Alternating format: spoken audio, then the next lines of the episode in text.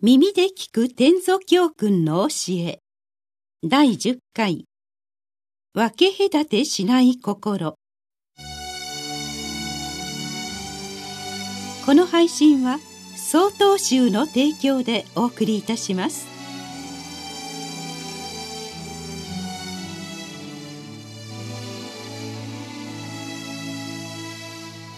前回に引き続き天祖の心構えについて見ていきましょう。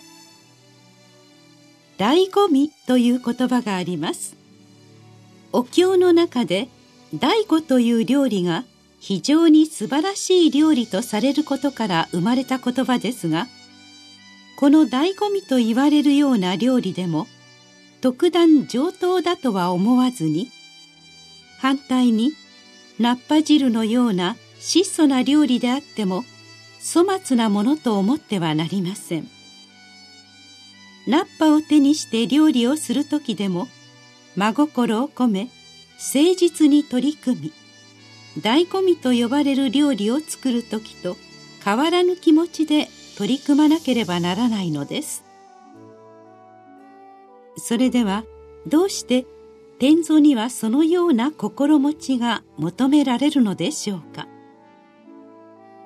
例えば海を想像してみてください。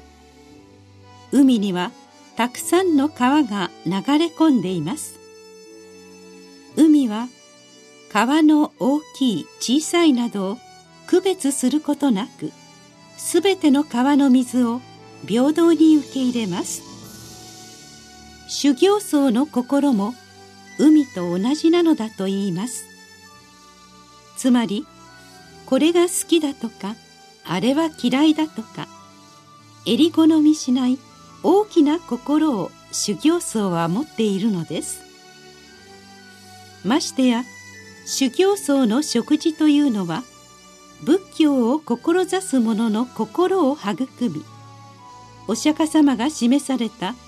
仏の知恵を宿す体を維持し養う大切な食事です。なおのこと上等とか質素とか世俗的な分け隔ての見方とは関わりがありません。ビクの口はかまどのごとしという言葉があります。ビクとは修行僧のことです。かまどはどんなものでも火にくべられたものは分け隔てなく受け入れます。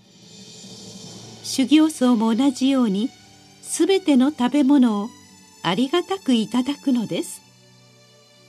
このことを修行僧はよくよく心得ておかなければならないのです。ましてや大勢の人々の指導者となるべき人は質素とされる食べ物をも最大限に生かしその尊さを人々に伝え導いてゆかなければなりません。それは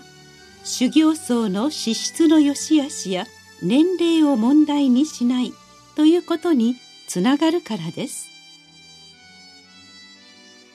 自分のことさえはっきりと分かりもしないのにどうして他人のことを分かることができるでしょうか。自分が間違いだと思っている尺度で他人を判断してそれが間違いだと決めつけることは大きな誤りと言えるでしょう。年老いた僧侶若い僧侶知恵のある僧侶世の中の道理に暗い僧侶などなど形の上では違いがありますが自分を磨こうと仏道修行に励んでいる仲間であるという点においては全く変わりはありません。前年審議という禅の道場の規則などがまとめられた書物にも修行僧は優れているとか劣っているとかは関係なくすべてのものが仏の教えを我が身に表すことができるのだ。と書いてあります。良い悪い年老いている年が若いといった二項対立構造で物事を見ないという心意気があったならば修行僧のために料理をするということも仏道修行として成立します。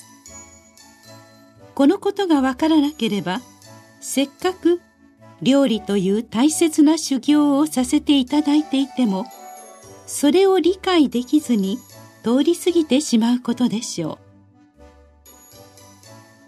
う。道元禅師の時代よりももっと前から歴代の僧侶たちは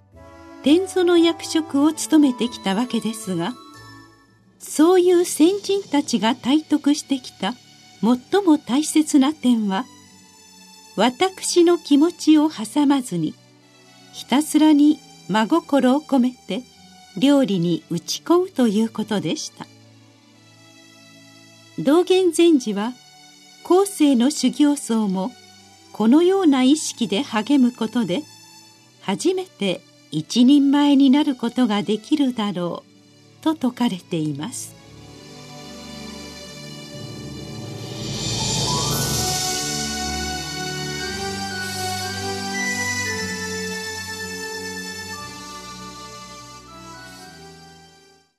次回の配信は4月11日です。